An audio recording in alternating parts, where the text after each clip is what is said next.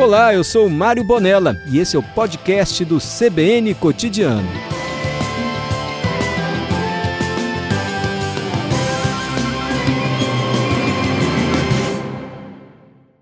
Beto, boa tarde. Obrigado por atender a Rádio CBN mais uma vez.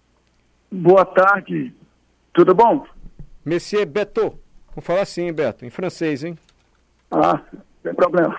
Beto, é, eu resumi aqui a história e vou abusar do seu poder de síntese, porque a história é longa. Só para você contar para a gente mais uma vez, como é que foi feito esse trabalho lá na França para salvar esse rio, o Rio Sena?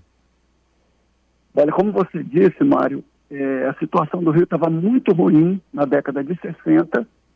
Se a gente puder comparar, a gente podia olhar mais ou menos como é que está a situação do Rio Marinho aqui na Grande Vitória.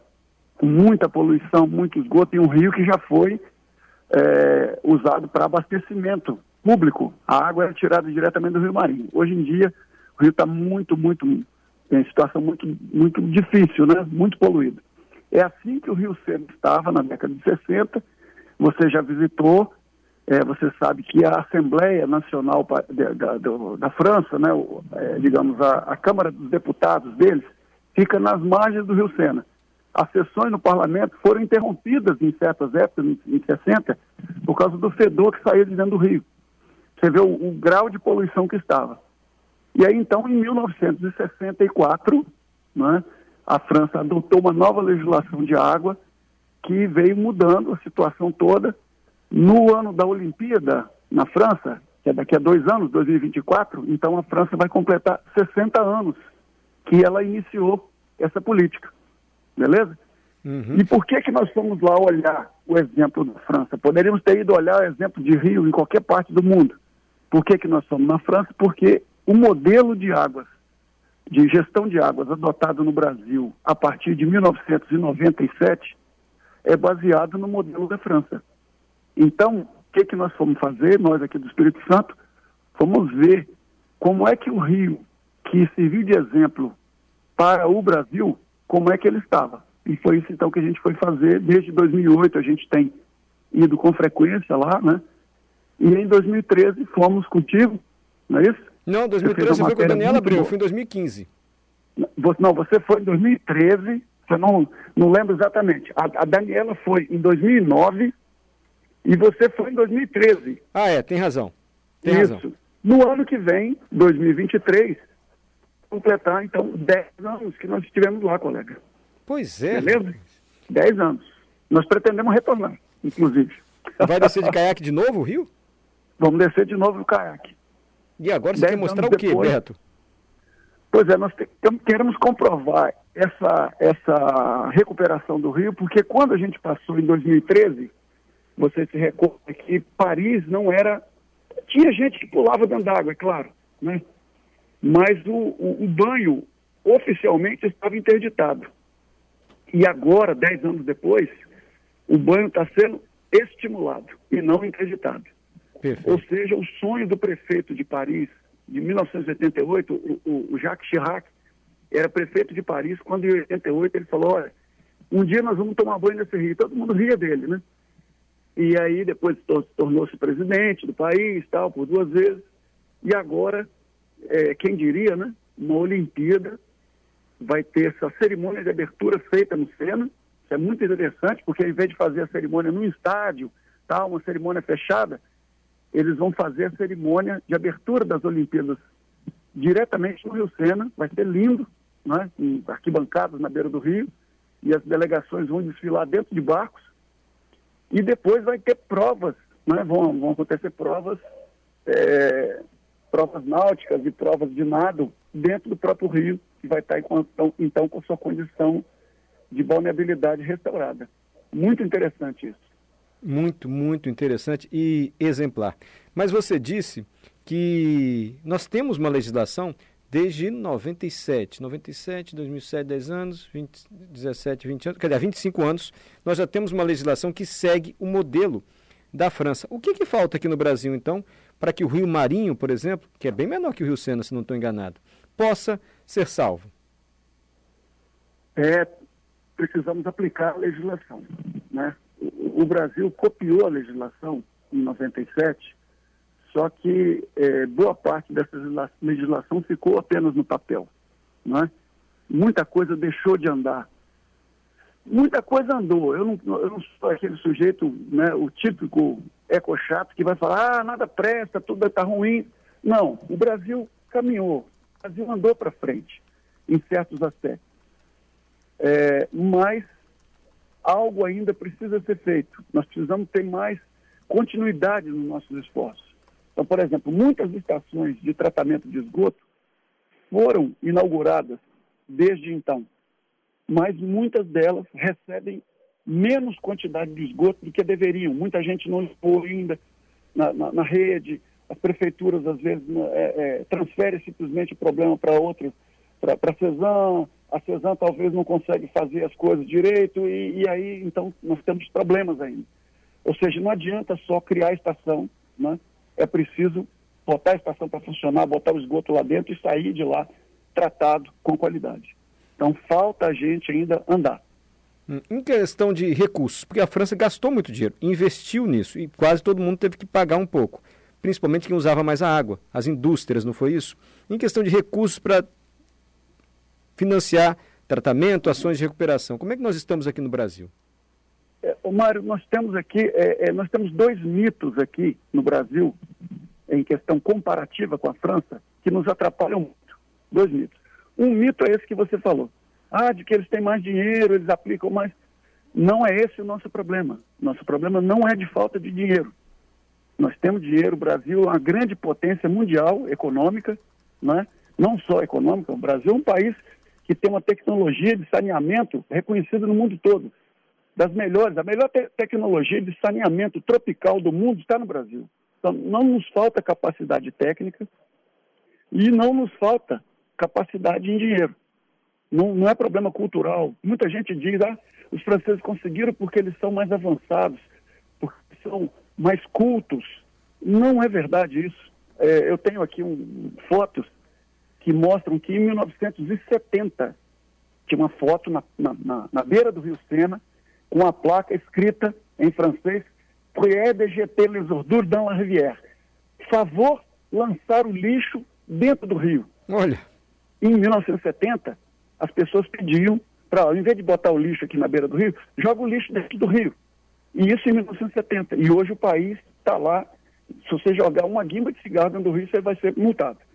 Então o Brasil também, é, hoje tem problema de gente que lança lixo, não sei o quê, mas isso pode ser mudado, entende? Basta o quê? Haver uma adesão verdadeira da sociedade, do governo, né? das empresas, todo mundo se, se juntar e é esse que é o espírito da lei francesa que vem sendo adotada no Brasil como modelo. A questão dos comitês de bacia. Entende? Entendo. Ou seja, é um organismo que é o responsável, o representante do rio, né? o representante humano do rio é o comitê de bacia. E lá no comitê, quem está sentado? O governo, a sociedade civil e as empresas. E eles têm que encontrar um meio, é, reunindo-se, de como fazer para recuperar o rio. Entende? Então Entendi. isso deu certo na França. E você entrevistou lá. É, nós estivemos lá na agência do Sena, você entrevistou o Messier Marcollet, e ele te falou isso. Não existe nenhum motivo é, para que a legislação de inspiração francesa não funcione no Brasil. Não existe nenhum motivo. Né? O que, que existe? Existe realmente a falta de adesão verdadeira dos nossos governos, das nossas empresas, da nossa sociedade. Né? Adesão verdadeira para fazer o sistema funcionar. Né? O que nós vemos é que avançou em certa parte, mas tem muito tempo já que a política está andando para trás. Né? Aqui no Espírito Santo, por exemplo, nós não temos, os comitês estão muito é, capengando, não é? nós não temos uma agência de bacia até hoje aqui, você entrevistou lá no Sena, Sim. uma agência de bacia que tem um bilhão de euros de orçamento anual. Nós poderíamos ter aqui agência no Espírito Santo com um orçamento altíssimo derivado da arrecadação da água. Ok? Mas isso não foi colocado em funcionamento até hoje. Mesmo a legislação aqui no Espírito Santo existe desde 98. Então já há quase 30 anos. É muito tempo. E as coisas deveriam estar funcionando. Beto, é, vamos dizer que a gente tivesse tudo isso. Em quanto tempo salvaríamos ou recuperaríamos a ponto de garantir a balneabilidade um rio como o Rio Marinho, por exemplo? Mário, é, essa, essa pergunta vale um milhão, né? é muito difícil responder isso, porque realmente depende muito da adesão. O importante é o seguinte, é que a natureza, é, se o homem der uma ajuda, a natureza faz o seu papel, né? O rio está aqui antes do homem nascer e se a espécie humana sumir, o rio vai continuar existindo. Então, a capacidade de, de resistência da natureza é muito grande. Agora, só que nós temos que fazer o nosso papel. E então, enquanto a gente não começar, é muito difícil dizer quanto tempo vai demorar. O importante é que onde as coisas foram feitas, né, o resultado aparece. E é isso que nós tentamos mostrar. Então, eu quero aproveitar para poder elogiar o trabalho da Gazeta, porque a Gazeta foi exemplar nesse aspecto, a rede. Foi em 2009, não foi nenhum governo que pagou, a Gazeta pagou, entendeu? Com recurso próprio, fomos lá em 2009 né? Depois fomos de novo em 2013. Então, o papel de vocês, fizemos vários eventos aqui, trouxemos o Marco Olê mais de uma vez aqui, né? inclusive depois do, do, do, episódio lá do, do Rio Doce, de, da, da, lama que desceu de Mariana. Né? Nós é, fizemos uma mobilização, mostramos o caminho, agora só que cabe né, às autoridades é, seguir esse caminho. E um governo após o outro muda de governo, mas a política não pode mudar, porque é assim que a coisa funcionou lá na França, pode ser eleito um opositor. Entende? Na eleição seguinte, pode entrar no governo um opositor, mas ele é opositor do, do governo anterior, mas não é opositor da política definida pela sociedade que, que tem que ser seguida. Então é isso que nós temos que fazer. Malhar em ferro frio durante muito tempo até que as coisas aconteçam. Aqui no Espírito Santo, as coisas, como eu disse, têm melhorado. Algumas cidades, Luiz Martins, Marechal Floriano, tem estação de, de, tratamento de esgoto. Aqui em Vila Velha está começando né, a ter uma PPP que está em funcionamento. Em Vitória, as coisas, apesar de não estarem 100%, mas as coisas melhoraram tremendamente em comparação com o que era no passado. Então, mesmo que um 100% de esgoto ainda não tenha sido alcançado, mas as coisas vêm melhorando. E o que nós temos que fazer é ir lá e corrigir onde é que está faltando melhorar ainda. Ir lá e sanar aquilo, sabe?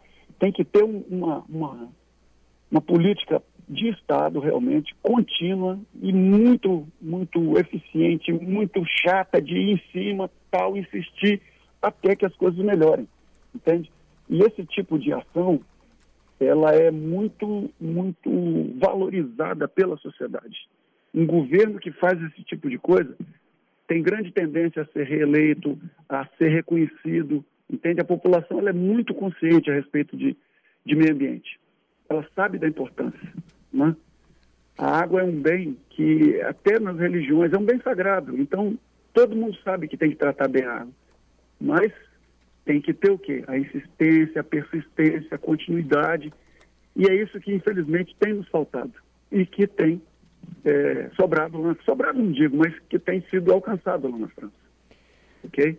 Beto, eu quero agradecer muito é, você pela entrevista, pela paciência okay. de ter nos aturado lá em, na França, né, porque o Beto ah, foi com a expedição com o oceanógrafo Paulo Rodrigues e o cinegrafista Secundo Rezende, e nós fomos ah. colégio jornalístico para acompanhar, para eles, eles vão descer mesmo o Rio, comprovamos um, que eles. Foi um prazer, Mário. Nada, prazer foi nosso. Nada de aturar, não. Você é um profissional muito competente. Nada. Nós conseguimos visitar lá as coisas todas. Isso. Ninguém do governo falou, ó, oh, não mostra isso, não houve censura nenhuma, você mostrou tudo lá. Tudo. Eu queria, é, eu não sei se eu posso fazer uma sugestão, Mário. Diga. Nós estamos no início do mês de março, né? Antigamente, o Dia Mundial da Água era só um dia, dia 22 de março.